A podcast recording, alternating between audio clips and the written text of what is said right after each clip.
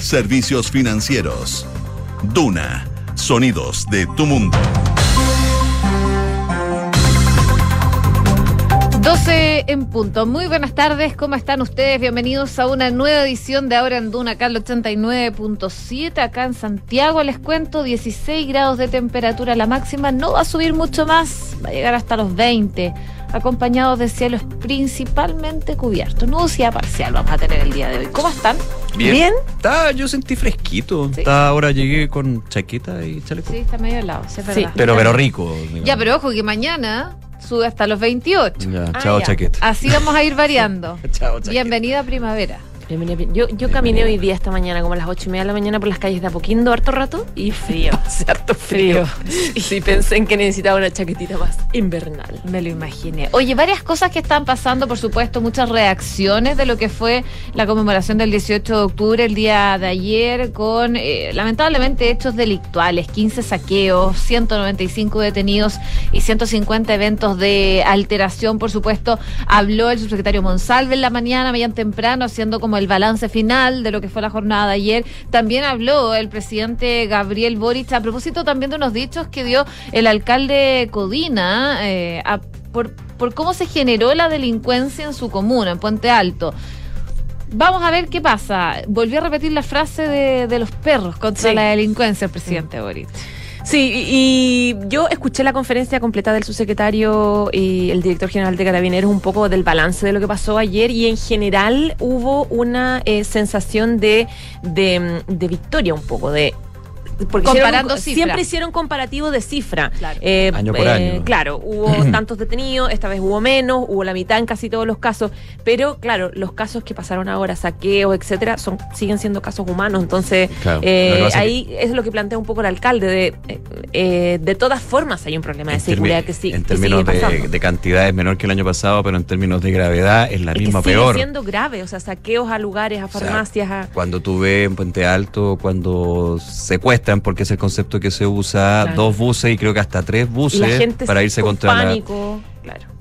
Oh, y otra aprovechando el, el minuto también. Sí, Farmacias, Además, independientes son chicas, grandes, no importa. O sea, O sea, no sé el, si cuartel la- de, el cuartel de bomberos.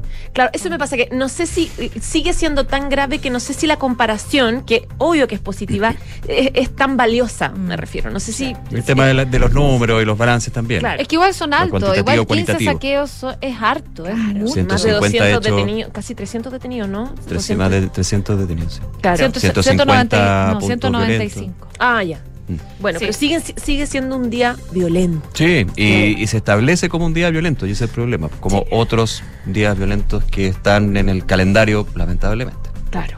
Eh, otros temas sanitarios. Hoy día el Ministerio de Salud, eh, de Salud dio a conocer ya que empieza el proceso de vacunación contra la viruela del mono. Eh, hay ya eh, datos, cifras respecto de quiénes pueden inocularse. Les vamos a contar todos esos detalles.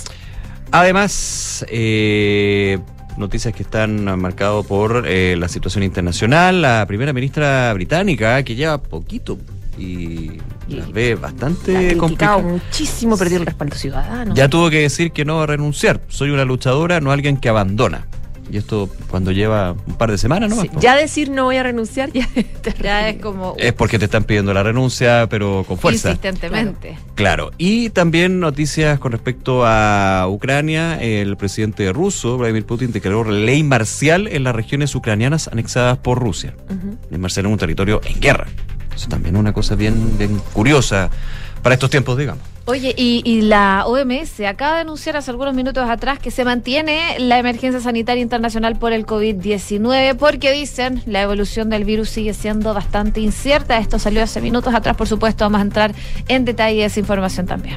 Oye, y como siempre tenemos la pregunta del día a propósito de uno de los anuncios que hizo hoy el Ministerio de Transportes, que anunció una nueva alza en la tarifa del transporte público a inicios del próximo año, es decir, en el verano, enero o febrero. ¿Qué te parece? Te damos cuatro alternativos, eh, alternativas, digo. Primero, necesario, especialmente por la inflación. Segundo, mal, no es el momento. O tercero, se debe subsidiar el aumento. No, di- no son cuatro alternativas, son tres para que voten con nosotros y escojan la que La, la más. cuarta llénela usted. Complete la, complete la- Complete la oración. complete Claro, la puede, oración. puede opinar también, es decir, no me gusta ninguna de las anteriores. Eso. Póngale más pino. Eso. El comité creativo hoy día estuvo más o menos que- los elogios y las críticas. Y las, cri- Siempre sí, que sea las constructiva críticas, de todas maneras. Sin, sin mala onda. Sí, obvio. Sin bullying. Quique ayuda. ¿cómo estás? Bien, ¿y Hola, ustedes? Uy, Oh, Estaba Dios votando, mío, estaba como concentrado votando. Ah, ya. No, es que tengo que confesar que me Ya. senté, me pegué en la rodilla justo en el No. nervio. Ay, Entonces estoy ahora como pasando el sufrimiento. pasando el sufrimiento y Está conflictuado internamente. Sí, y ni, y ni siquiera sabía si estaba prendido mi micrófono, entonces mm, tuve que callar para no emitir ningún tipo de improperio. Hubieras hecho un- Lo que está lleno en tu cabeza en este minuto. Sí. Lleno, lleno, lleno. Pero bueno, Ay, Pero tú eres muy culto puede. formal, Sí, debe ser no. como. Oh, Le tengo mucho cariño a Oh, rayos. Rayos y De centellas, golpeado. Pamplinas me golpeé la rodilla. Vamos con los titulares. Vamos.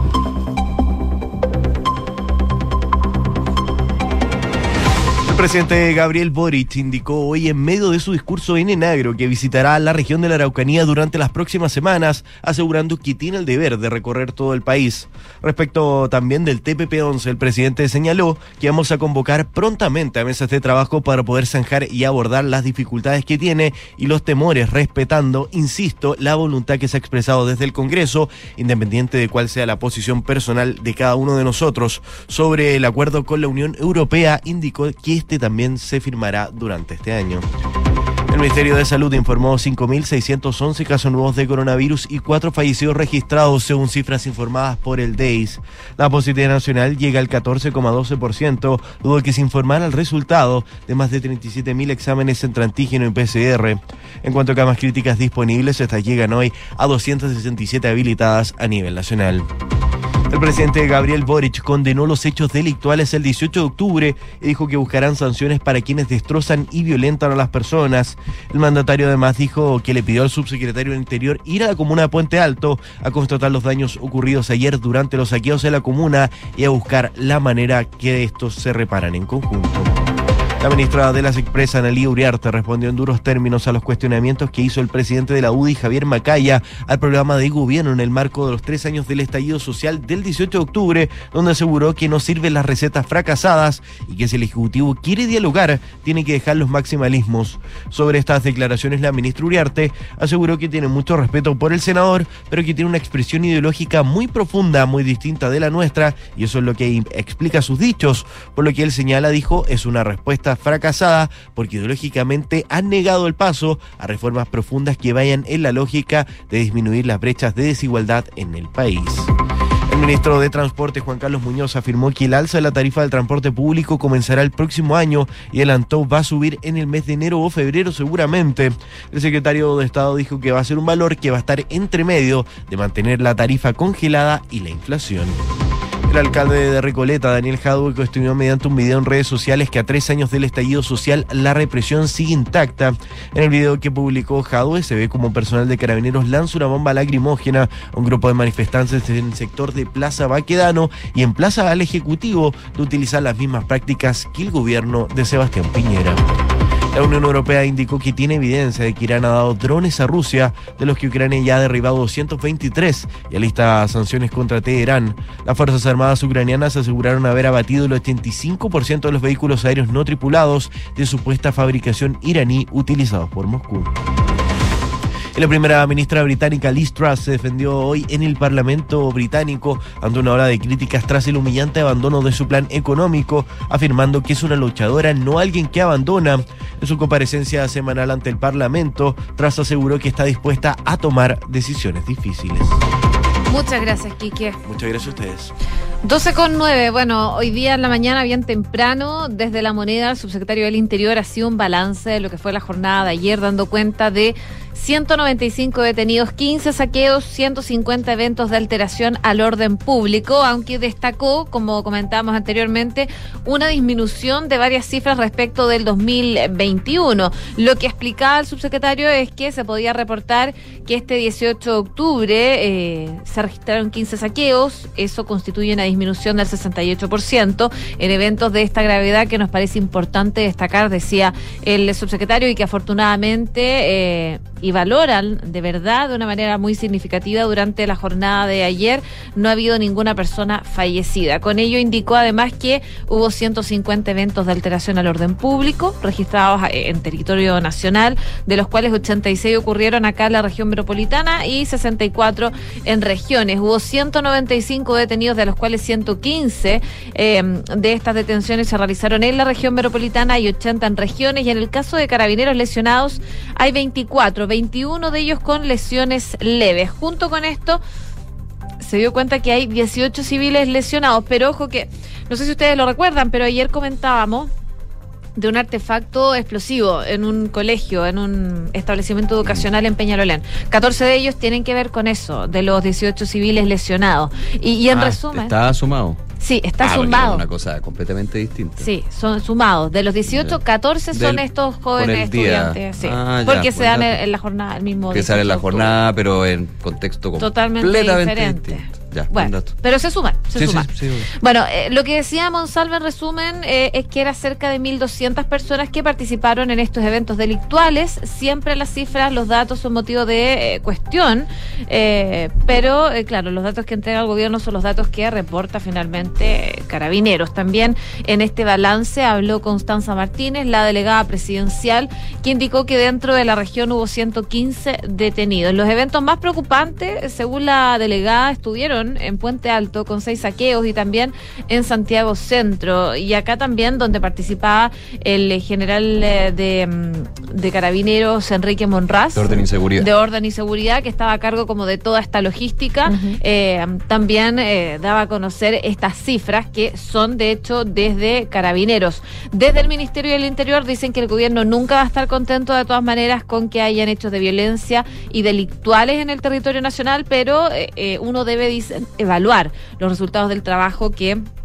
coordina el gobierno y lo que uno puede decir es que en virtud de eso ha habido una disminución significativa en estos hechos de violencia, así que en ese sentido trataban de ver el vaso medio lleno más que eh, eh, ver los, las cifras reales como tal y compararlas más que nada con eh, los hechos del año pasado, del 2021. Y por eso dice que bajan finalmente los Claro. hechos de violencia en un 68%. Pero parece no, no se relativiza, digamos, No, en términos de lo para que nada, comentábamos. De hecho, nada. hablaba de la gravedad y que se iban a presentar Pero se querellas, hacía la comparación con el Estaban año anterior. dispuestos a hacer una autocrítica, especialmente con lo que había pasado en Puente Alto, etcétera. Pero todo el discurso en general fue comparativo Sí. de cifras. Sí, claro. que fue lo que lo que en algunos sectores se criticó en el fondo, porque siguen pasando hechos muy graves. Bueno, lo que acabamos de, de contar. Oye, el presidente Gabriel Boric habló sobre el tema y partiendo condenó los hechos delictuales ocurridos ayer durante el aniversario del 18 de octubre. Dice que van a buscar sanciones para quienes destrozan y violentan a las personas. Eh, planteó que ayer en particular, eh, durante la noche que vivimos, eh, fueron inaceptables hechos delictuales que si bien son menos con los que los del año recién pasado, son igualmente indignantes, dijo en el marco de su participación en la apertura del Encuentro Nacional del Agro 2022. Boric manifestó que de hecho, dijo, eh, quiero que lo sepan, lo digo de manera clara y categórica, que nuestro gobierno no va a descansar hasta que quienes ilegítimamente se creen dueños de calle y destrozan y violentan a las personas tengan la sanción que se merecen. Lo dije ayer y lo repito, dice Boric, la legítima eh, protesta que siempre robustece las democracias no puede ser sinónimo de violencia, sencillamente no lo es y no basta solo con condenar en el discurso, tenemos que eh, poner nuestras acciones donde ponemos las palabras, dijo el presidente Gabriel Boric, planteando que vio también puntualmente lo que pasó en Puente Alto y dice que instruyó al subsecretario Monsalve que se comunique con el alcalde Codina, tal como lo hizo ayer la ministra de Interior, para que vaya a la comuna, constate los daños y se busque la manera de repararlo en conjunto. Dice, quiero que mi gobierno eh, esté con ellos, no deje sola a las municipalidades y en este caso tampoco a los vecinos y las vecinas de Puente Alto. 12 con 14, claro, porque hubo reacción también de el edil en este caso, pues, el alcalde de Puente Alto, Germán Cudina, quien emplazó al presidente Gabriel Boric, al gobierno, a tomar medidas severas en contra de los delincuentes que sigan saqueando y robando supermercados, locales comerciales y otros, usando como excusa la conmemoración del estallido social. Eh, como, como comentaba el alcalde de Puente Alto a TVN durante la mañana, tras esta jornada que enfrentó la comuna por el 18 de octubre, es el momento en que el presidente, quien dijo que iba a poner, se iba a poner como perro contra la delincuencia, lo que tiene que hacer es morder. Tenemos declaraciones del alcalde. Bueno, eh, es indignante la situación. Aquí hay que ser muy claros. Lo que hemos visto es delincuencia pura. No romanticemos esto.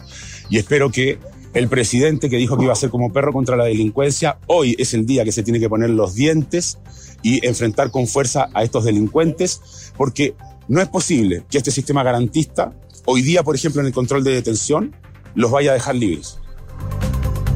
Se está adelantando a lo que ha pasado en otras ocasiones. Ahí yo entiendo lo que es la, la proyección que hace el alcalde de Codina con respecto a lo que podría pasar en el control de detención por eh, la crítica que se ha escuchado de algunos sectores contra el Poder Judicial en términos de esta mm, eh, mirada más garantista. Es decir, más que hacerla no, no decir no, no, el criterio, pero sí como que aplicar la lógica que uno pensaría, eh, ceñirse como corresponde a la ley, pero finalmente quedarse solamente con eso, digamos, no el contexto. Esa es la crítica que hay de algunos sectores y que ha estado siendo más fuerte en el último tiempo. Hay que estar atento también a, a cómo se va generando esa discusión. El eh, alcalde Codina pidió también que la justicia entregue garantías que los detenidos en la jornada reciban algún castigo por sus delitos, que los tribunales no le den una bofetada a la gente trabajadora, dijo, y reconocer estar indignado eh, apuntando a que se necesita cambiar este sistema garantista, delincuentes que eran una maniada, una maniada, perdón, una manada saqueando.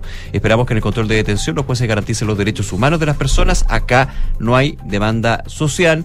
Y eh, sobre estos hechos vandálicos, dijo el alcalde Germán Codina, son desarmados que buscan lo material, delincuentes. No romanticemos, como decía en la declaración, este hecho apuntaba el alcalde Patel. 12 con 16, y al día siguiente de la conmemoración a tres años del estallido social se instala el tema del el valor del transporte público. Un tema que también fue parte de, de, todo lo que generó el estallido social. ¿Se acuerdan? Detonante. Uno de los detonantes. Uno de los detonantes. Bueno, el ministro de Transporte, Juan Carlos Muñoz, confirmó de hecho que el descongelamiento de la tarifa del transporte público va a empezar ya el próximo año. Eh, se le consultó, de hecho, en una entrevista con Radio Universo sobre si el alza en el pasaje sería en enero o febrero del 2023 y ahí lo que explicaba eh, es que eh, aún no está decidido. Eso es lo que tienen que determinar, pero que va a subir en enero, febrero seguramente. Eso podría generarse entonces en el verano. Respecto a cuánto sería el aumento, lo que explicaba el ministro es que el descongelamiento tiene que ser gradual y que está empezando en algo que sea como un intermedio entre mantener el precio congelado eh, que quieren descongelar, pero que eh, no alcance lo que es la inflación. Dice que va a ser un valor que va a estar entre medio de mantener la tarifa congelada y la inflación. Y recordemos que fue en abril que el gobierno anunció, de hecho, el congelamiento de la tarifa del transporte público. En esa instancia, el panel de expertos recomendaba que la tarifa aumentara en 30 pesos, pero el Ejecutivo tomó la decisión de congelar los precios en todo el país y durante todo el año, eh, beneficio que también incluyó a regiones. Ahora, según lo que explicaba el ministro, podría ser un monto, mira, y, eso que no lo confirmó, no dijo ningún monto, no se quiso casar con nada, pero dijo que iba a estar más abajo de la inflación eh, y probablemente podría ser en torno a los 50 pesos. Pero eso queda por confirmarse y también queda por confirmarse cuándo precisamente va a ser este aumento en el precio del transporte público, pero lo que quieren es que sea eh, más bajo que el precio de la inflación, no, porque sabemos que la inflación es muy alta, entonces si claro, fuera por eso... Por razones obvias, el alza en el transporte público resulta más fácil para el gobierno.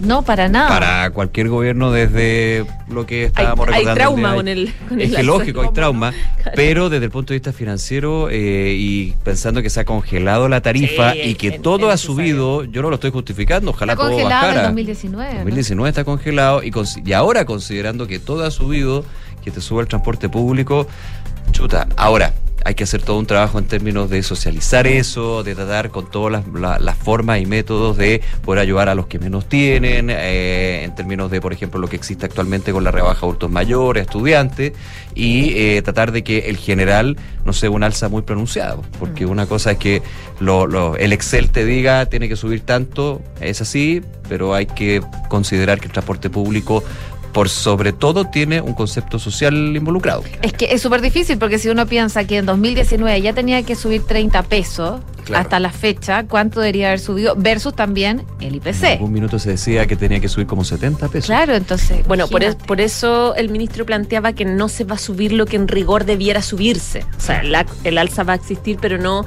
De hecho, lo que yo le he escuchado hoy Es día en como la negociar entrevista con era. espejo pasado, no sé. Claro. Mm. Es que más o menos el cálculo normal, si no existiera, por ejemplo, estos altos niveles de inflación, debería ser por los 80 pesos. Que- y por eso eso se que- va, se va y creo a que hasta en alguna parte, ahora me estoy acordando, creo que más de 100 pesos en algún minuto leí. Que puede Claro, ser. que eso no, eso probablemente no va a pasar, digamos. el- no, yo creo que siempre. Pero que el alza se viene, se viene. Sí. Pero ya el próximo año. Ahora, para el próximo año estamos en... Pero ahora, digamos, enero, febrero. Sí, claro, estamos No en queda tanto en todo caso. Sí. Estamos en octubre. Sí, pues ya pasó el mediados 18 de septiembre, se acabó el año. Así es.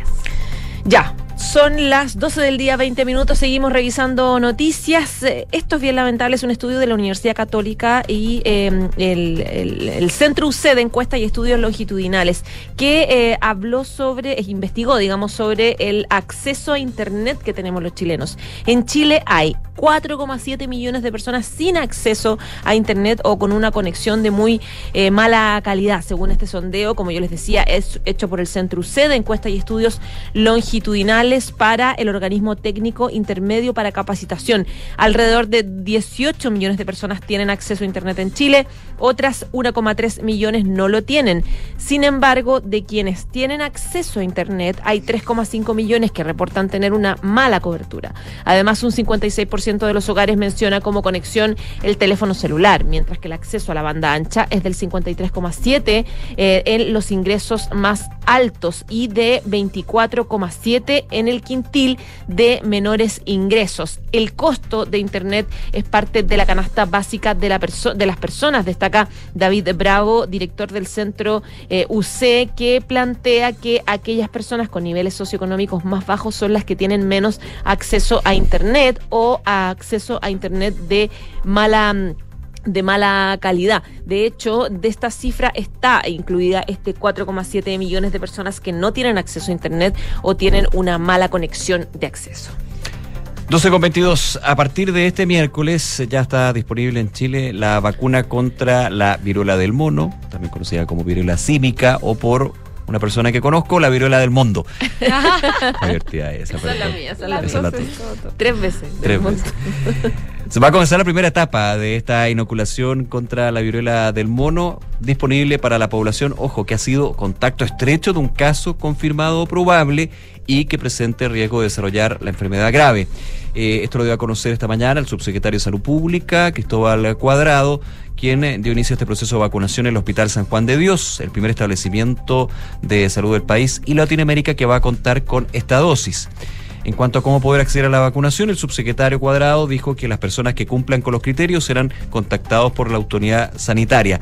En esta primera fase, explicaba, se va a comenzar con lo que se denomina una profilaxis post-infección, que significa que las personas que hayan tenido un contacto estrecho con alguien que haya sido caso confirmado o probable de, de viruela símica van a ser contactados por la autoridad sanitaria, en este caso la Seremía de la región metropolitana, y en ese contexto se les va a ofrecer la vacunación.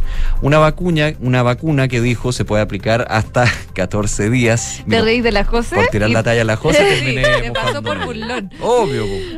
Ay, un clásico, un, Un clásico. clásico. Me pasa todo el tiempo. Está bien, me parece. Justicia divina. Esta vacuna se puede aplicar hasta 14 días desde que ocurrió el contacto estrecho con una persona confirmada y son dos dosis que se van a administrar con un mes de separación. Se va a priorizar, dijo el subsecretario, las personas que tienen más probabilidad de desarrollar una enfermedad grave, como aquellos que tengan alguna inmunosupresión, que estén viviendo con VIH o eh, mujeres embarazadas. Actualmente en Chile este es el balance que se ha- hecho desde la autoridad sanitaria. Se han registrado 1.031 casos de viruela del mono y en el mundo la enfermedad, o esta viruela en particular, llega a más de 70.000. Para garantizar eh, el acceso a esta vacunación, dijo la autoridad sanitaria, para el 2022 ya hay asegurado el suministro de 16.800 viales de vacunas y para el próximo año ya están aseguradas 70.000 vacunas para esta enfermedad.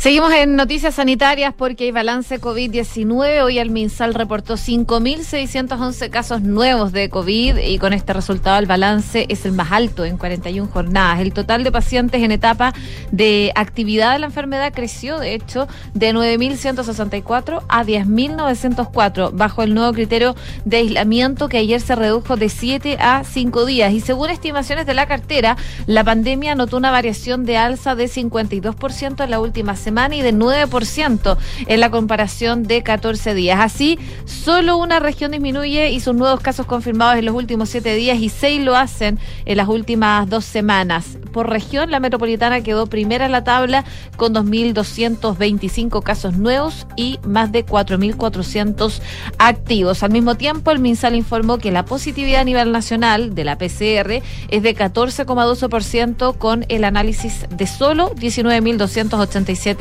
exámenes en laboratorio. 12 del día, 25 minutos. Y bueno, hasta ya que estamos hablando de temas sanitarios, esto acaba de salir. La José lo, lo, advertía hace unos minutitos. Un anuncio de la Organización Mundial de la Salud, la OMS, que mantiene la emergencia sanitaria internacional por COVID-19 y habla de una evolución del virus totalmente incierta.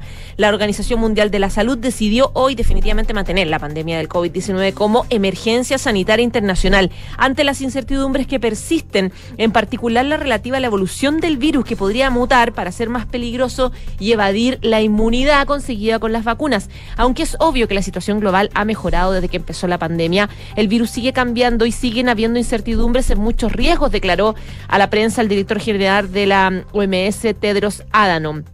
Esta decisión fue recomendada por un grupo internacional de expertos que forman el Comité de Emergencia de la OMS, responsable de evaluar cada tres meses si la propagación de una enfermedad constituye una amenaza para la salud pública internacional.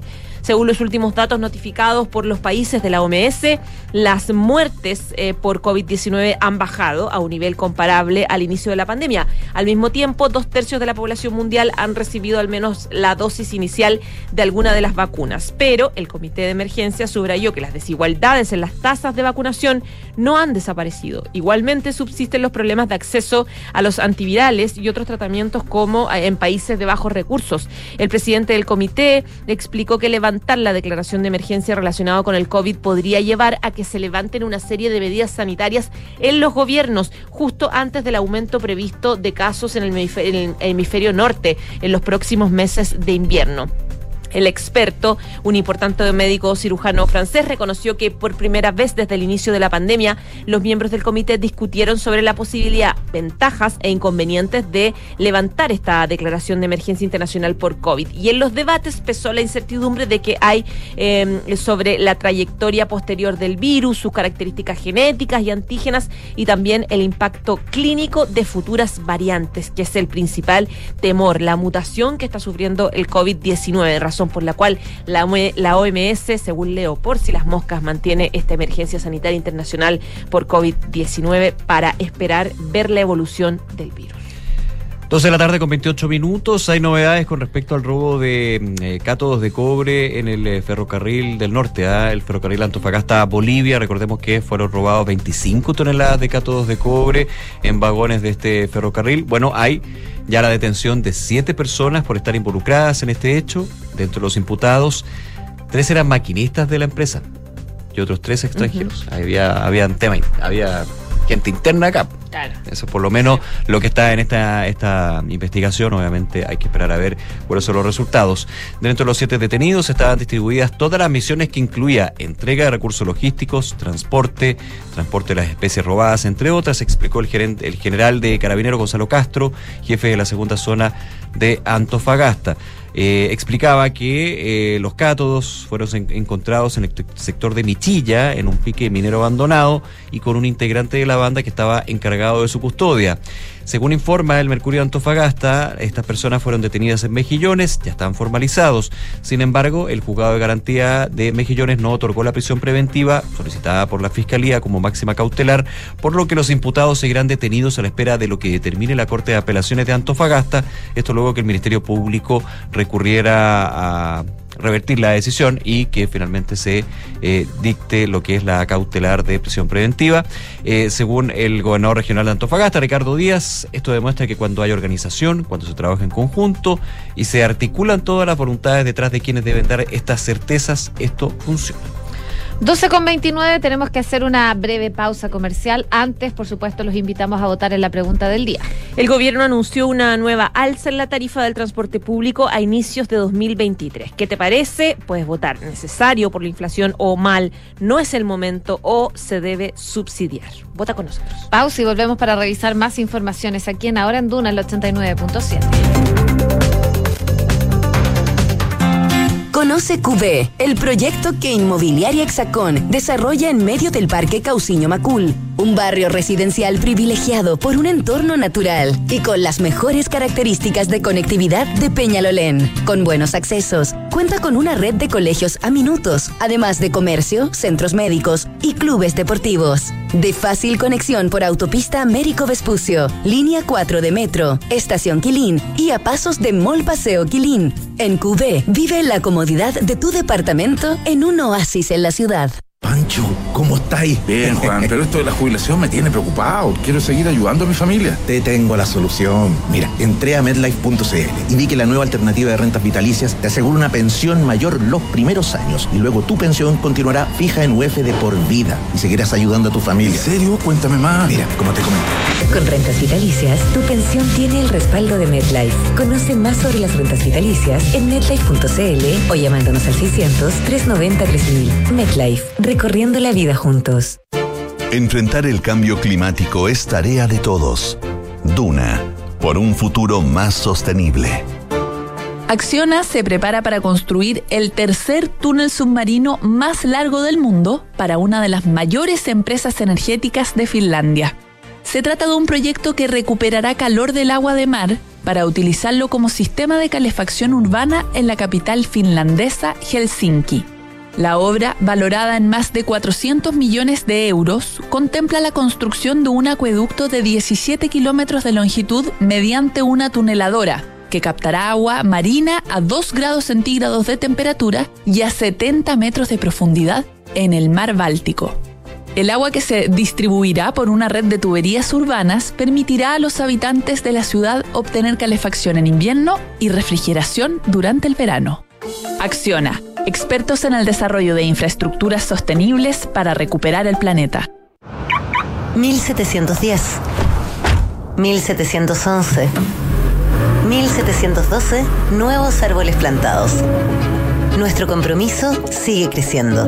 Por cada híbrido Toyota que recorra las calles, plantaremos un árbol nativo, que junto a más de 1.700 árboles ya plantados, darán vida al gran bosque Toyota en el sur de Chile. Iniciativa que ayudará a cuidar del medio ambiente y reducir la huella de carbono. Conoce más en bosque.toyota.cl.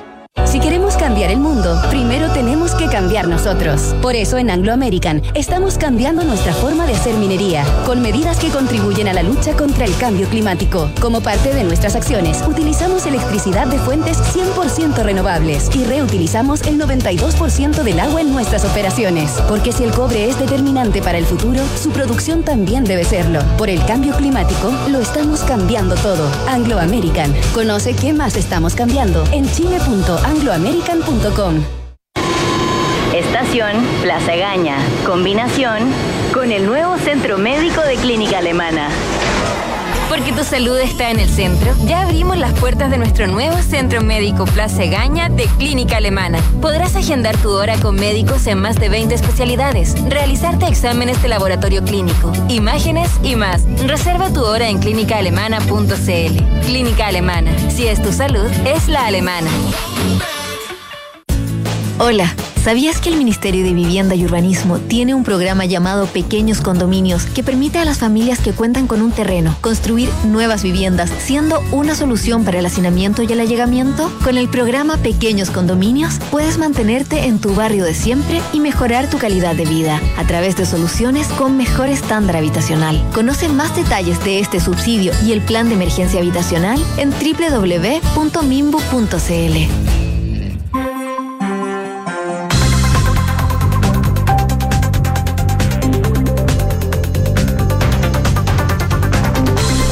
12 con 34 minutos, estamos de regreso en ahora en Duna. Es momento de revisar noticias del deporte con Francesca Ravizza. ¿Cómo estás, Fran? Bien, ¿y ustedes? Todo bien, Fran. Qué bueno. ¿Qué me Oye, redoble de tambores.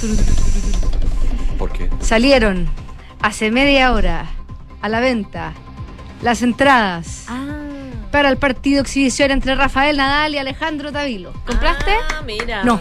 No puedo porque te- tenía todo pensado, pero tengo un evento importante Oh. ese día. Muy importante, no puedo fallar. Lo dejamos ahí. Menos Fuiste mal, buena, menos mal. estaba haciendo toda la Ah, Ahí me logística. Acordé. Ya les voy a decir cuál era el evento. Qué terrible cuando pasa eso. Oh, no, y no puedo fallar. Y lo peor es cuando te dicen, oye, pero si ese día tenemos. ah". Ah, no, es peor cuando ya compraste las entradas y te dicen eso. Me ha pasado. haciendo Me ha pasado varias veces. Culpa mía, obvio. Oye, recordemos, este partido es el 25 de noviembre a las 10 de la noche. Entra Alejandro Tavilo y Rafael Nadal. Alejandro Tavilo, que recordemos, viene de ganar la plata en los Juegos O del Sur. Además, va a haber un partido de tenis en silla de ruedas o tenis adaptado entre los tenistas Gustavo Fernández de Argentina y Martín de la Puente de España. Estas entradas deberían haberse, haber salido a la venta hace dos semanas. ¿Y por qué se atrasaron? Pero se atrasó porque tuvieron que hacer unos arreglos en el plano de la cancha para evitar problemas de seguridad. Este partido se va a jugar en San Carlos de Apoquinto, se llama la Copa Museo de la Moda, la organiza la familia Yarur, en la que está ahí ayudando a financiar el torneo del Museo de la Moda y Rafael Nadal como única exigencia pidió que fuera cancha dura, por lo que tuvieron que hacer una cancha de estas que son desmontables, Ah, dura, porque en San. Carlos, claro, porque una como una especie Una de carpeta, así, similar a la que está en el parque. Igual entretenido jugar en madera, ¿o no?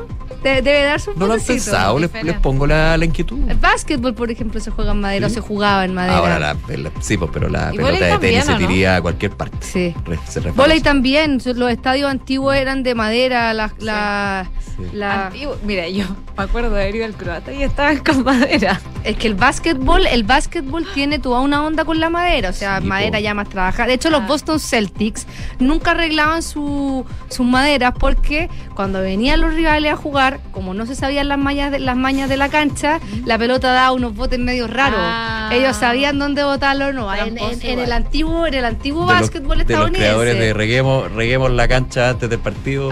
Ah, no, no, no, no en cambien la tabla de madera. Claro. Ya, pero no, no, no, no, no. Nos desviamos. No nos Nos fuimos Ya, este partido se va a jugar en cancha dura porque la temporada de tenis en esa época va a empezar la, la cancha dura, entonces Rafael Nadal pidió eso como una exigencia para no desadaptar sabiendo que su superficie favorita es la arcilla. Eh, Rafael Nadal, que es el actual número 2 del mundo, ganador de 22 Grand Slam. Y este partido con Alejandro Tavilo se enmarca en una gira por Sudamérica y México, donde va a empezar en Argentina, después Chile, Colombia, Ecuador y México, salvo en nuestro país, que va a jugar con Tavilo. En todas las ex- otras exhibiciones va a jugar con el noruego número 3 del mundo, Casper Ruth. Igual hubiese sido bueno ese partido. Nadal con Ruth acá. Sí. Sin desmerecer a Tavilo, obviamente. Pero, Sí, pero es que es en Chile, queremos ver. Claro, pero en el otro México, hay- en el otro Colombia también tiene. Pero bueno, es parte de la, de la negociación. También le sirve mucho a Tavilo jugar con Rafael Nadal y. Y bueno, ¿quieren saber cuánto cuestan las entradas? No. De aquí al sábado hay descuento con un banco. Ya. Ya, 25% de descuento. Pero la más barata está a 71.500 pesos más los... ¿A lo- cuánto, eh, perdón? 71.500. Más el, impuesto queda en 8.225 pesos. y, y Pero la a más ver, hay pero- rangos? Sí, pues esa Ah, es la. Pero General compárala con, Poniente. lo- con lo de los conciertos. Y la más cara que es Butaca Norte, las butacas, Butaca Norte y Butaca Sur, quedan en eh, 316 mil pesos sin descuento.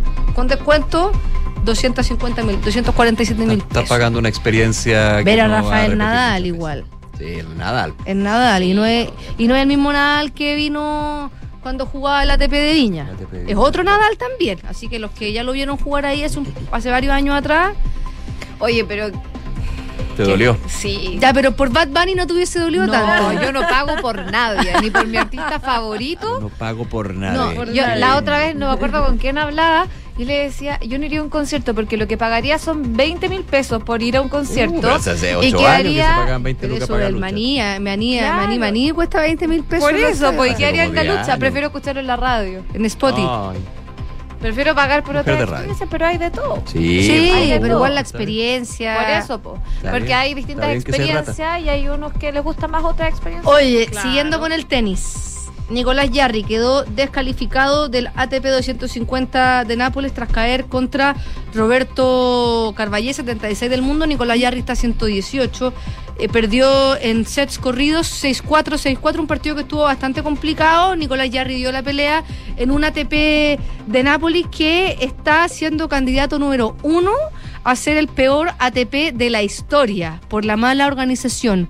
Una serie de eventos desafortunados y bochornosos que de verdad tienen a muchos tenistas mal genios que empezaron en las quali.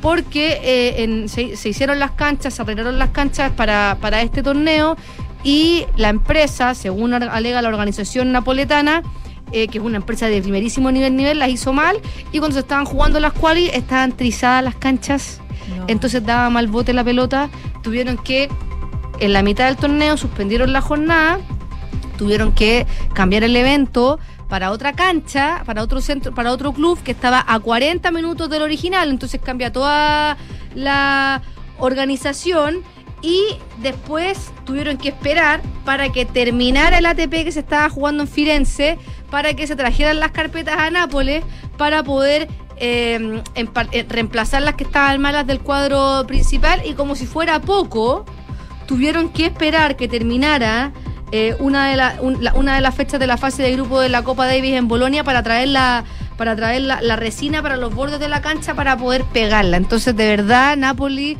eh, hizo loco en este ATP 250, mal a las canchas, después pidiéndole prestaba a otras ciudades, esperando, no tenían ni siquiera la resina. Y más encima, en uno el, ayer, el- la jornada tuvo que eh, terminar antes porque eh, empezó a caer bruma del mar y, y se pusieron resbalosas las canchas. Ya, eso no es culpa de la organización. Pero, eso vale otra. Pero Sí, súmale otra, Eso po, ya porque es ya, ya. ya, indignante. la- Ya. es como que llueva, ¿qué culpa tengo que llueva? Claro. pero, pero es como la, la guinda de la torta. Claro, la no, y como si fuera poco, Ah, porque otra eso más. no ha terminado, hay un, un tenista colombiano que es el número 62 del mundo en doble, se llama Nicolás Barrientos, Barrientos, quiero decir, que mientras jugaba su partido, llega al hotel y se encuentra que le sacaron todo su equipaje, se lo sacaron de la pieza porque le dijeron, oye, vas a tener que cambiarte de pieza.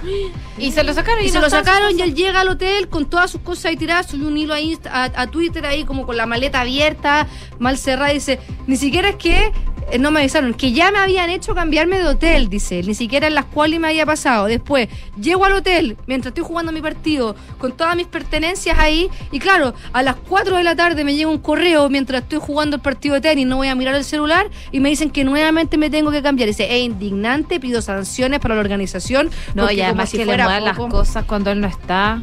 También es. No, y que, y que ¿Qué pues eso?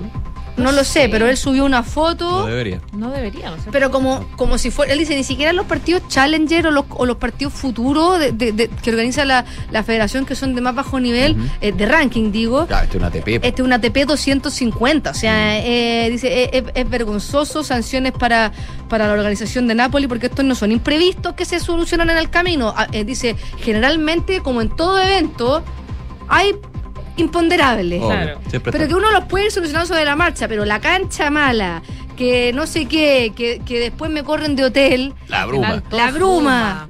La- no, pero, pero de verdad, indignado, o sea, no sé qué va a pasar con el ATP de Nápoles, seguramente perdió el cupo, van a pasárselo a otra ciudad, no sé ni siquiera si de Italia o de otra, pero pero igual, Mal. o sea, mal. Para allá, amigo. Pasa, pasa, pasa, Mónica. pasa hasta los ATP 250. Para que veas. cual. pasa Oye. Hasta las mejores familias. Y para terminar, hoy día se presentó la mascota oficial del Mundial Femenino 2023, que, recordemos, la selección chilena el 22 de febrero juega su repechaje con un rival que va a conocer el 18. Que ahí se va a jugar el partido, se llama Tazuni. Es una pingüino que tiene un mechón, que eso es como distintivo, que tiene un mechón azul en la, en la ¿Cómo se llama, cabeza. Tachuni? Tazuni, con Ah, Z. Tazuni. Está basado en la especie Ediptula minor, que es de Nueva Zelanda, que, ¿quién em- eh, que, que, que el nombre oficial Como el de, pingüino emperador, así.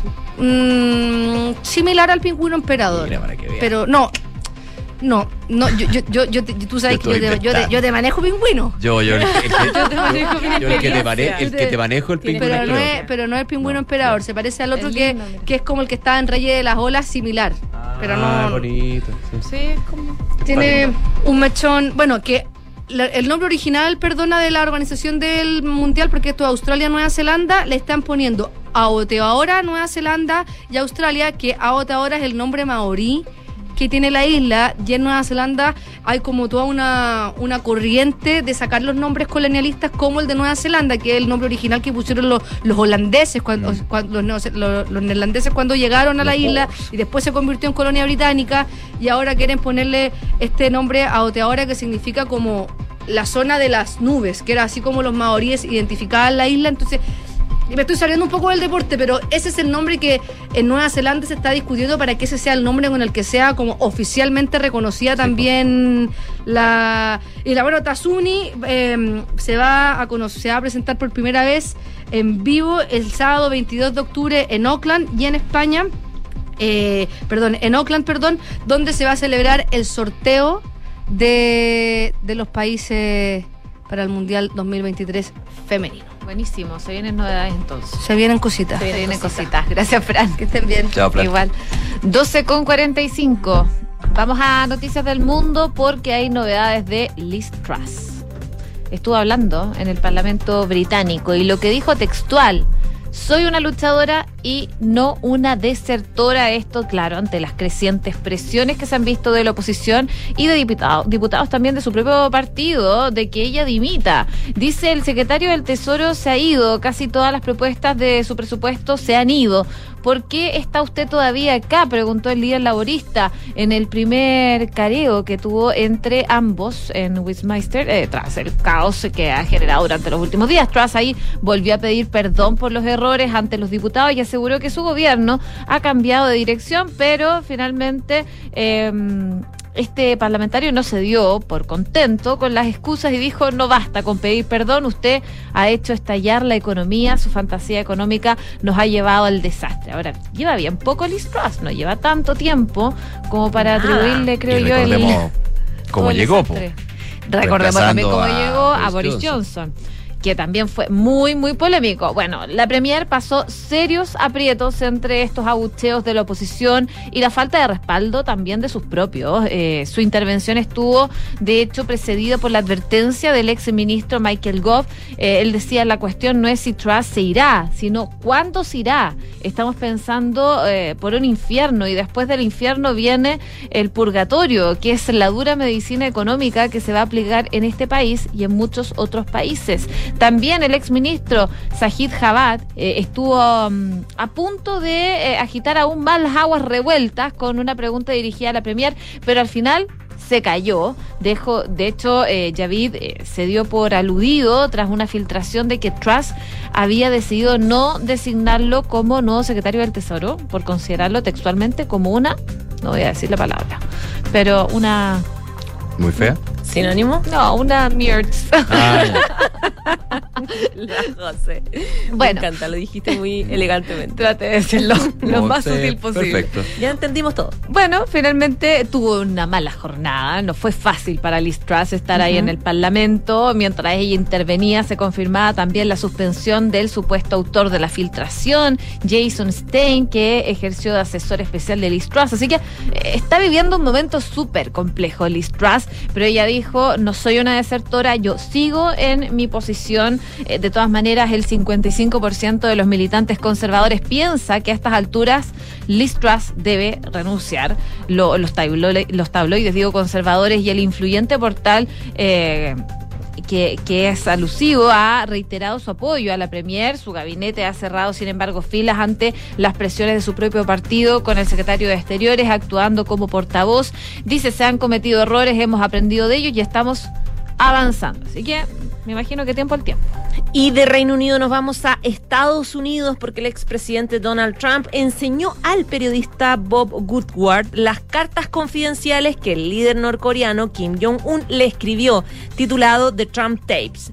El medio estadounidense CNN ha tenido acceso a parte de un nuevo audiolibro del eh, periodista donde se abarcan este y otros temas muy polémicos.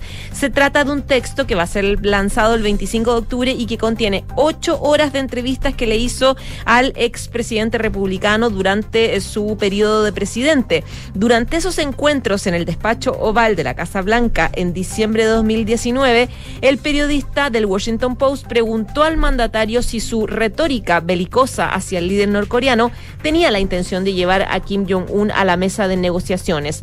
No, no, no, dice Donald Trump, se decidió por lo que fuera, se decidió, quién sabe, instintivamente, dice Trump. Hablemos del instinto, ¿de acuerdo? Porque realmente se trata de que no sabes lo que va a pasar, pero era una retórica muy dura, la más dura. Se escucha a Trump en la cinta a la que tuvo acceso CNN. Trump luego pidió a sus ayudantes que le mostraran al periodista sus fotos con Kim en una zona desmilitarizada entre las dos Coreas.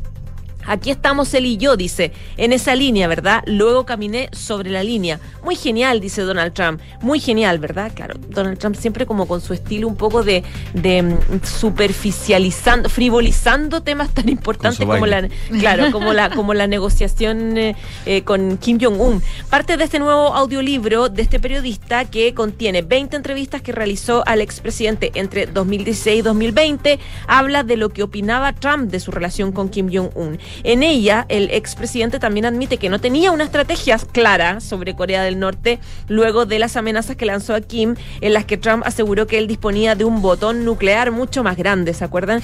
Eh, que Corea del Norte. Eh, dentro del audiolibro, que yo creo que es un imperdible ese audiolibro, eh, se puede encontrar información de su relación con el presidente ruso también, Vladimir Putin, y las opiniones detalladas del expresidente sobre el arsenal nuclear de Estados Unidos. La verdad es que es muy interesante este libro que va a sacar en un poquito rato este ex periodista del New York Times. 12 de la tarde con 51 minutos. Vamos a, revisar lo que ha sucedido con Ucrania y Rusia y tiene que ver con la decisión del presidente Vladimir Putin de decretar ley marcial en los cuatro territorios ucranianos anexionados en septiembre por Moscú.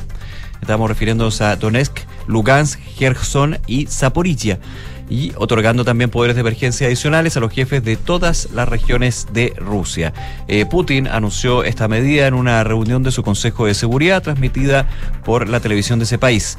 Las leyes constitucionales sobre la entrada de los cuatro territorios en el seno de la Federación Rusa ya han entrado en vigor, dijo. El régimen de Kiev, como es bien sabido, se niega a reconocer la voluntad y la elección de la gente.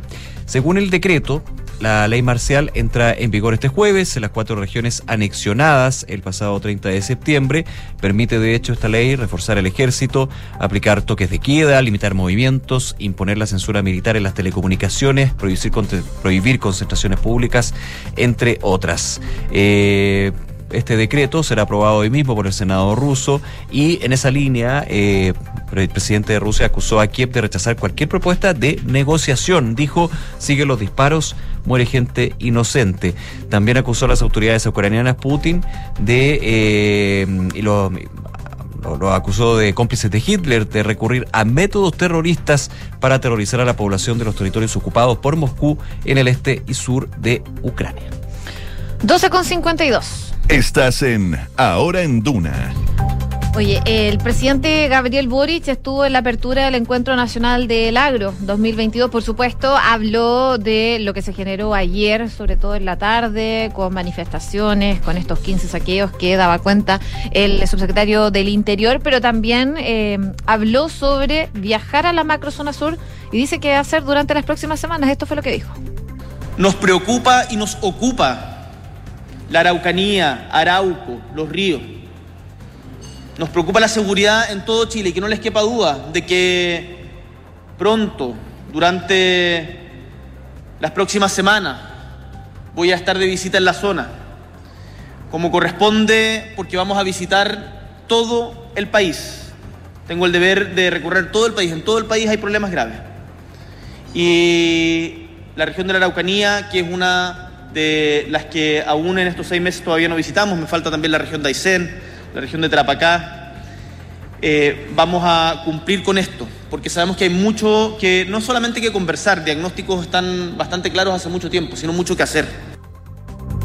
Ahí las palabras del eh, presidente Gabriel Boric aseguraba que en materia de seguridad, por supuesto, para el sector agrícola, ellos compartían prioridades y se da, de hecho, en este encuentro. Él decía, quiero que sepan que eh, querer un país más seguro no es potestad de ningún sector u otro. Hoy como presidente tengo la certeza de que la principal prioridad de la mayoría de los chilenos es la seguridad y esto también, estas palabras que escuchábamos del mandatario, se dan en medio de una serie de ataques incendiarios que han eh, sucedido en la zona durante el último tiempo, los cuales han dejado casas, maquinarias, camiones completamente destruidos debido a la acción de desconocidos. Y es en esa misma línea en que el mandatario decía que este es un desafío que hay que enfrentar con altura de miras y pensando siempre en qué es lo mejor para el país, para Chile, y sin hacer gallitos pequeños. Así que él decía que le preocupa la Araucanía, Arauco, los ríos, preocupa la seguridad de todo Chile y que sepan que eh, durante las próximas semanas, dijo, voy a estar de visita en la zona, así que vamos a ver cuándo finalmente es el día en que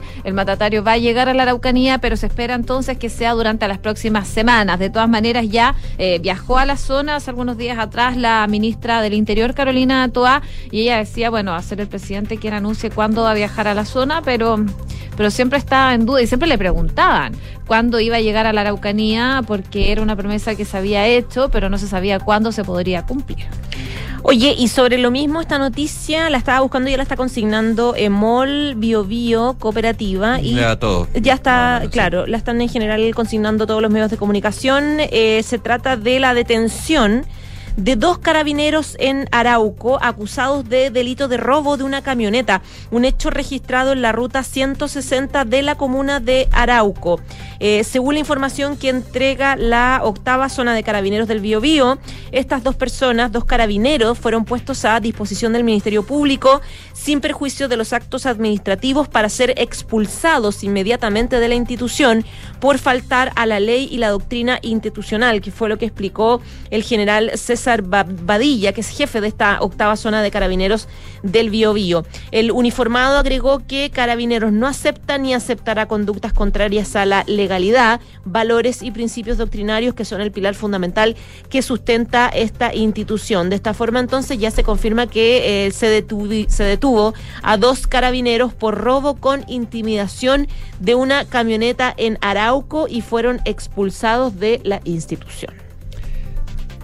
12 de la tarde con 56 minutos. Veamos el dólar. Este año le hemos dado fuerte al dólar. ¿eh? Sí. Sí. Es que se ha movido bastante. Sí, bueno, otras noticias de la economía, la inflación, el crecimiento. Recordemos que estamos en discusión del proyecto de ley de presupuesto también. Ha pasado, en términos de, del análisis, quizá a un plano un poquito más secundario, pero de todas maneras es bien relevante lo que está sucediendo con esa discusión. Queda todavía, así que ahí les vamos a ir contando qué pasa. El dólar está subiendo 4 pesos con 75 centavos. Sigue la alza entonces el tipo de cambio, eh, de cambio ubicándose en los 978 pesos con 75 centavos. En algún minuto de la mañana rozaba lo que era los 980 pesos eh, en una tendencia que se ha mantenido durante toda la semana. Eh, factores bien, bien globales, ¿ah? la fortaleza de la divisa norteamericana, también algunos elementos de, de incertidumbre local e internacional que están haciendo que el dólar siga subiendo durante este día. De hecho, ahora está en cerca de 980 pesos, 979 pesos con 70 centavos, un avance de 0,59%. Ayer al cierre de las operaciones, de hecho, el dólar subió poquito. Terminó subiendo 0,10%, cerrando en 974 pesos. Así que sigue ahí por sobre los 970 pesos el dólar. En un ratito más información privilegiada con el detalle acabado de este y otras informaciones financieras. 12 con 58. Nos vamos a la pausa, pero antes les recordamos la pregunta del día. El gobierno anunció una nueva alza en la tarifa del transporte público a inicios de 2023. ¿Qué te parece? Hasta ahora el 54% dice necesario por la inflación y el 22% mal. No es el momento. Puedes votar todas las alternativas que tenemos disponibles para ti. Pausa y volvemos para seguir revisando informaciones aquí en Ahora en Duna, el 89.7. Donde te encuentres, de norte a sur, de mar a cordillera, Copeval estará contigo, apoyando tus proyectos con productos y servicios de calidad, aportando toda nuestra experiencia de 66 años en el campo chileno, para que tus productos lleguen más allá del horizonte. Copeval, juntos somos líderes. Agroinsumos, maquinaria y riego tecnificado. En Credicorp Capital nos centramos en ser aliados estratégicos de nuestros clientes para cumplir sus objetivos con nuestro portafolio de inversiones de carácter global. Siente la confianza invaluable de contar con asesores financieros que le agreguen valor a tus decisiones. Conoce más sobre nosotros en credicorpcapital.com. Pedidos ya es más plus que nunca. Descubre ahora el increíble programa de beneficios que tenemos para ti. No te pierdas todos los días envío gratis en todas las marcas seleccionadas, descuentos exclusivos y mucho más. Dale más plus a todos tus pedidos. Súmate a Pedidos ya Plus. Disponible en Santiago, Serena, Viña del Mar, Concón, Reñaca, Chillán, Concepción, Los Ángeles y Temuco. Infórmese sobre los términos y condiciones en el sitio web o la aplicación de Pedidos ya. En Sonda, trabajamos para que disfrutes tu vida impulsando la innovación y el desarrollo de soluciones que acompañen la transformación digital de las organizaciones de hoy. Cuenta tú también con el respaldo, agilidad y eficiencia del líder en transformación digital de la región. Conócenos en sonda.com. Porque en Sonda trabajamos para que disfrutes tu vida. Sonda. Make it easy. En Universidad Andrés Bello creemos que un Chile mejor es posible. A través de nuestras clínicas odontológicas de Santiago, Viña del Mar y Concepción, nuestros estudiantes y académicos han atendido a más de 58.000 personas, aportando así a mejorar la calidad de vida de la comunidad que nos rodea. Universidad Andrés Bello, comprometidos con un mejor país. A ver, ¿qué le vamos a poner? Ya sé, seguridad. Seis airbags, cambios dinámicos al volante para una mayor performance, mm, un diseño único, moderno y confortable espacio interior. Ah, un sistema de audio de alta fidelidad y pantalla multimedia con Android Auto y Apple CarPlay, además de un potente motor turbo de 150 HP. Listo, mi mejor obra. Maravíllate con Renault Arcana, la evolución del SUV. Cotízalo en Renault.cl. Terco Center. Cuando te ponen el pie, no siempre es una zancadilla. Ahora en Ingebec Inmobiliaria te ayudan a comprar un departamento en verde o con entrega inmediata, pagando el pie hasta en cuatro años y sin intereses. Por fin la oportunidad que estabas esperando para invertir. Encuentra este o más beneficios en ingebecinmobiliaria.cl. Ingebec Inmobiliaria, tu inversión, nuestro compromiso. Digitaliza los procesos del área de recursos humanos con Talana, la más completa y robusta plataforma para la gestión de personas. Gracias a los módulos de remuneraciones, asistencia y turnos, firma digital, desarrollo organizacional y reclutamiento y selección, Talana ha ayudado a las empresas a reducir sus costos operacionales. Únete a las miles de empresas que ya han digitalizado su área de recursos humanos con Talana. Conoce más en talana.com.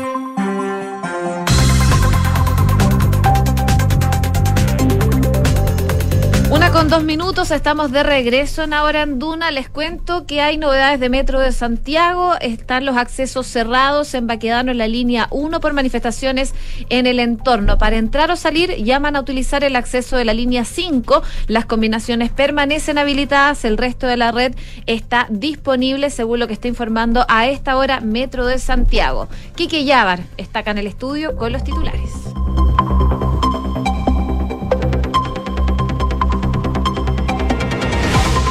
Presidente Gabriel Boric indicó hoy en medio de su discurso de Enagro que visitará la Araucanía durante las próximas semanas, asegurando que él tiene el deber de recorrer todo el país. Respecto del TPP-11, el presidente señaló que vamos a convocar prontamente a mesas de trabajo para poder zanjar y abordar las dificultades que tiene y los temores, respetando la voluntad que se ha expresado desde el Congreso, independiente de cuál sea la posición personal de cada uno de nosotros. Sobre el acuerdo con la Unión Europea, el presidente confirmó que se firmará este año. Y antes de iniciar este discurso, el presidente Gabriel Boric condenó los hechos delictuales en la conmemoración del 18 de octubre y dijo que buscarán sanciones para quienes destrozan y violentan a las personas. El mandatario además dijo que le pidió al subsecretario del Interior a ir a Puente Alto para constatar los daños ocurridos ayer durante los saqueos en la comuna y buscar la manera de repararlos en conjunto. De estos diversos hechos de violencia ocurridos durante el día de ayer en el marco del tercer aniversario del 18 de octubre, la Fiscalía Regional Metropolitana Sur dio a conocer que durante el día de hoy serán formalizados 60 imputados por diversos delitos registrados durante la jornada. Según informó el ente persecutor, los detenidos son de las comunas de San Ramón, Pedro Aguirre Cerda y Puente Alto, y de ellos 44 son adultos y 10 adolescentes. Una crítica postura mostró la presidenta del Partido Socialista, Paulina Bodanovich, respecto a un antiguo tuit del actual miembro del directorio de Metro, Nicolás Valenzuela. En ese sentido, la timonel del PS aseguró que ella no está de acuerdo con el tuit y que si hubiera sido Valenzuela, hubiera renunciado al cargo, agregando que cuando uno está en política no estamos para estar con el traste atornillado a la silla, sino que ponernos al servicio y asumir las responsabilidades. Para el próximo 2 de noviembre se postergó el juicio en el denominado caso Cabal, donde están imputados Sebastián Dávalos Bachelet y su ex esposa Natalia Compañón por los delitos de estafa y violación a la propiedad intelectual. Y la Organización Mundial de la Salud decidió hoy mantener la pandemia del COVID-19 como una emergencia sanitaria internacional ante las incertidumbres que persisten, en particular a la relativa evolución del virus que podría mutar para ser más peligroso y evadir la inmunidad. La decisión fue recomendada por los expertos que forman el Comité de Emergencia del organismo, responsable de evaluar cada tres meses si la propagación de la enfermedad constituye una amenaza para la salud pública internacional.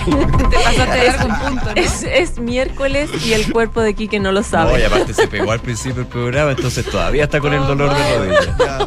muchas gracias, me jubilo. Que estés muy bien. Agradecemos, Quique, tu, tu esfuerzo y tu profesionalismo. Pero hasta el final. Sí, el. Firma pero el digno, digno hasta el Digno. final. Con carcajada y todo. Eso mismo. Ahora Yo no habría ahora podido. lo- Yo habría hecho una explosión de risa. No sé, ya está, ahí- está ahí explotando. Sí, explotaste. Ya, ya está listo. Explotaste en vivo. Oye, eh, varias cosas que están pasando. Eh, lo comentábamos al principio del programa, la situación que se ha vivido producto de los desórdenes del día de ayer, saqueos, 15 saqueos eh, a nivel nacional y algunos de ellos, varios, se generaron en la comuna de Santiago. De hecho, en la farmacia del doctor Simi, en un supermercado Unimark y a un local comercial fueron los hechos que se vivieron ayer en el marco de esta tercera conmemoración del estallido social en la comuna de Santiago. Además, un camión fue quemado eh, preliminarmente por desconocidos en las cercanías de Plaza Baquedano, específicamente en una bodega particular en el sector de Pío Nono con Bellavista, mientras que un grupo de delincuentes vandalizaron y saquearon el cuerpo general de bomberos que está ahí en Santo Domingo con Paseo Puente. Estos hechos delictuales fueron condenados, por supuesto, lo hizo la alcaldesa de Santiago, Iracy Hasler, quien dijo que los delitos que se han cometido son gravísimos y no pueden quedar así. Fue así que anunció que van a presentar acciones judiciales como municipio y que también van a acompañar las acciones judiciales que estén presentando, por ejemplo, bomberos y algunos locatarios. Así que en ese sentido decía que han puesto a disposición ya imágenes de... mm, de la central de televigilancia en Santiago para que estos hechos no queden impunes y que puedan, por lo tanto, dar con las personas responsables de disponer estas acciones legales de la Defensoría de Víctimas de Santiago y que es eh, un espacio que creen como municipalidad puede acompañar psicológicamente y también legalmente a las personas que se vieron afectadas por esta situación tan violenta. Una de la tarde, siete minutos. La ministra de la Mujer y Equidad de Género, Antonio Orellana, respaldó las declaraciones que hizo ayer el presidente Gabriel Boric luego de asegurar que durante el estallido social hubo abusos sexuales por parte de agentes del Estado.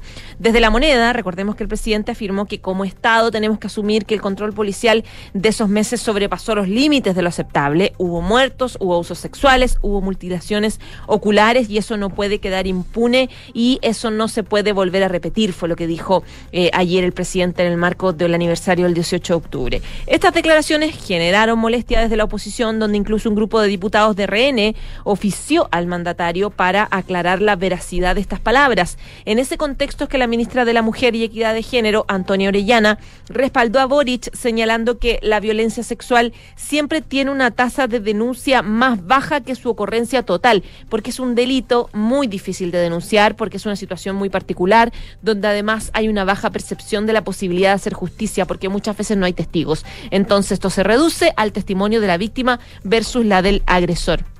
En esa línea, Orellana explicó que esto se complica aún más cuando los posibles perpetradores son agentes del Estado. Eso tiene evidencia internacional. Tenemos el caso, dijo ella, de México, de Guatemala, de toda Latinoamérica y también en el caso de Chile, donde a pesar de todas las décadas, transcurridas, todavía no hay una ley de violencia política sexual que está dentro de esta categoría de violencia a la que nosotros podamos reconocer.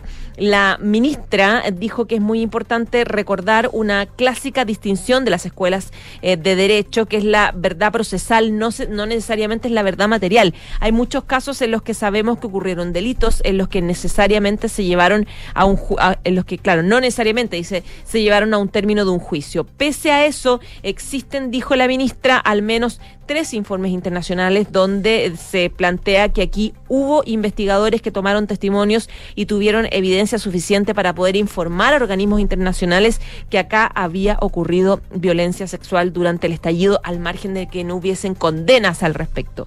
La autoridad de gobierno añadió que lamentablemente hay quienes consideran que la violencia sexual se remite solo a violación, pero tiene muchas formas y tiene que ver con lesionar la integridad sexual. Por lo tanto, aclaraba la ministra, eh, no son dichos falsos lo que dijo ayer el presidente Gabriel Boric. Es distinto a que un caso haya llegado a término que el hecho nunca haya ocurrido. Hay una evidencia suficiente en informes internacionales como también en casos que eh, también se han presentado a la justicia. Incluso ayer el Instituto Nacional de Derechos Humanos pidió que se realicen los juicios de forma rápida para que se pueda tener al fin una verdad común al respecto, dijo la ministra de la Mujer.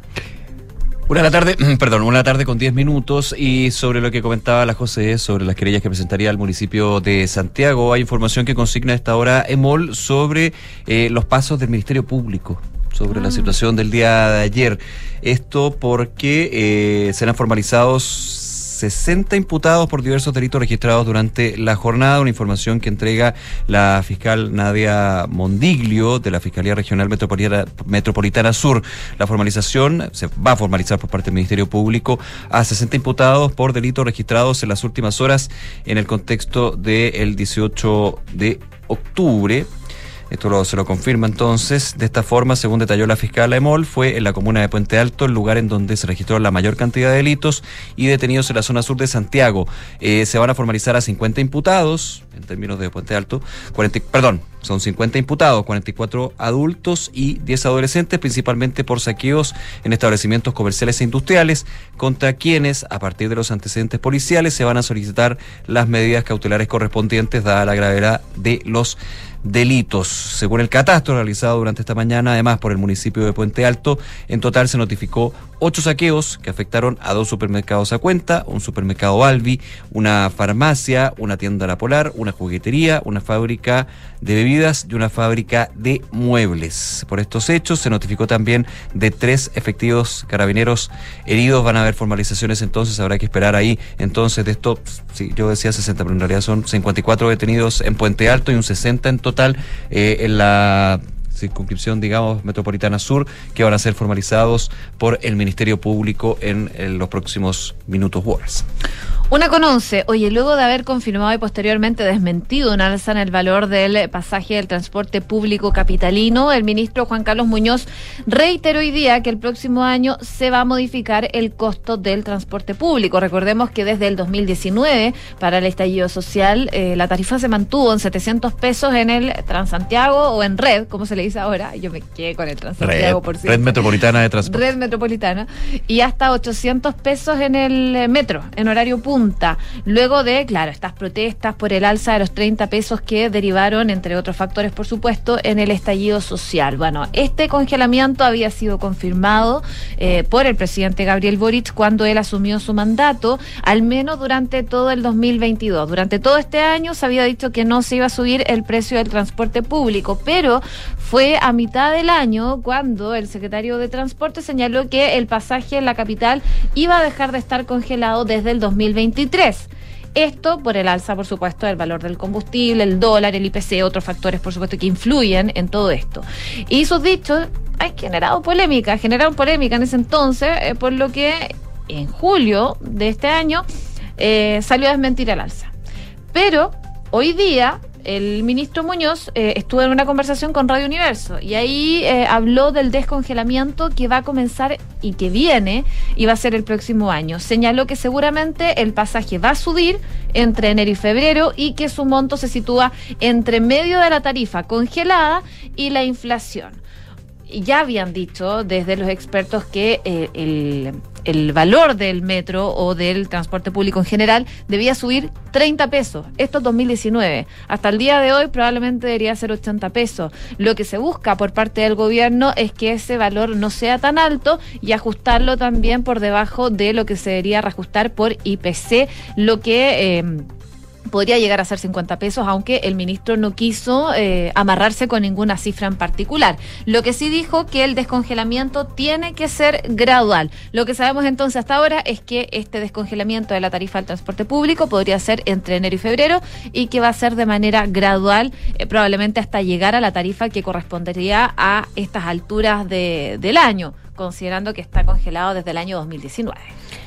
Una de la tarde, 14 minutos. Actualizamos, va saliendo un poquito más información en distintos medios de comunicación a propósito de la detención de estos dos carabineros por un robo muy violento en la comuna de Arauco. Eh, según consigna 24 horas, Carabineros informó de esta detención involucrados en el robo de una camioneta en Arauco, en la región del Biobío. Según el general César eh, Bobadilla, eh, de la octava zona de Carabineros, las personas fueron retenidas por su eventual participación en, esta, en este robo que fue en la ruta 160, según la denuncia que se recibió. Eh, los policías fueron puestos a disposición del Ministerio Público, iniciándose además automáticamente los trámites para ser dados de baja. Se da inicio a estos actos administrativos para ser expulsados inmediatamente de la institución por faltar a la ley, según información que consigna la Fiscalía de la región del Biobío. Eh, detalla a través de su cuenta de Twitter arroba Fiscalía Bio, Bio La Fiscalía de Arauco eh, dirige diligencias para esclarecer el robo de una camioneta esta mañana en la ruta 160. El conductor fue intimidado con un arma de fuego por dos individuos. Uno está detenido, eh, no, está detenido un carabinero por su participación en el delito y se indaga la eventual participación de otro policía. Era la información que ponía Fiscalía que ya confirmó eh, de carabineros de la región de Arauco a través de este jefe de la octava zona de carabineros César Boadilla que em, ya eh, anuncia que estas dos personas fueron dadas de baja y entregados a la justicia. Una tarde con 16 minutos. En Rancagua nuevamente se postergó el juicio en el denominado caso Cabal, eh, donde en esta lista está acusado Sebastián Dávalos Bachelet y su ex esposa Natalia Compañón, esto por la lista estafa. Eh, recordemos que la causa se inició tras una querella al empresario Gonzalo Alconcha en contra de los imputados, acusando un perjuicio económico sobre los 1.300 millones de pesos por una serie de asesorías entre 2012 y 2013. 13. Eh, finalmente se reagendó, se fijó para el próximo 2 de noviembre a las 9 de la mañana ante el Tribunal eh, de Juicio Oral en lo Penal eh, en de Rancagua el inicio de este juicio donde están acusados de Ábalos y Compañón. Esto porque se presentó, presentó un recurso de sobrecimiento, entiendo, de la causa por ende va a ser revisada y por eso se posterga para el 2 de noviembre a las 9 de la mañana. En concreto, Compañón y Dávalos fueron formalizados en su minuto por los delitos de estafa y también por infracción a la ley de propiedad intelectual, ya que, según lo que consta la investigación y es la, el argumento que, que aplica la parte querellante y el Ministerio Público, habrían plagiado un total de ocho informes relacionados a los servicios entregados al empresario. Así que eh, el tribunal buscaba sobreseer a Davos y compañeros en la lista estafa. Eh, se está revisando eso y se reagenda entonces lo que es este juicio eh, del caso Cabal por la lista estafa. Oye, quería contarles también datos económicos, una con 17, porque suman y siguen los ajustes en los cálculos para el desempeño del Producto Interno Bruto acá en Chile. Ya eh, conocíamos las proyecciones como la del Banco Central y de organismos internacionales como el Banco Mundial y el Fondo Monetario Internacional, pero ahora se suman las proyecciones de la CEPAL.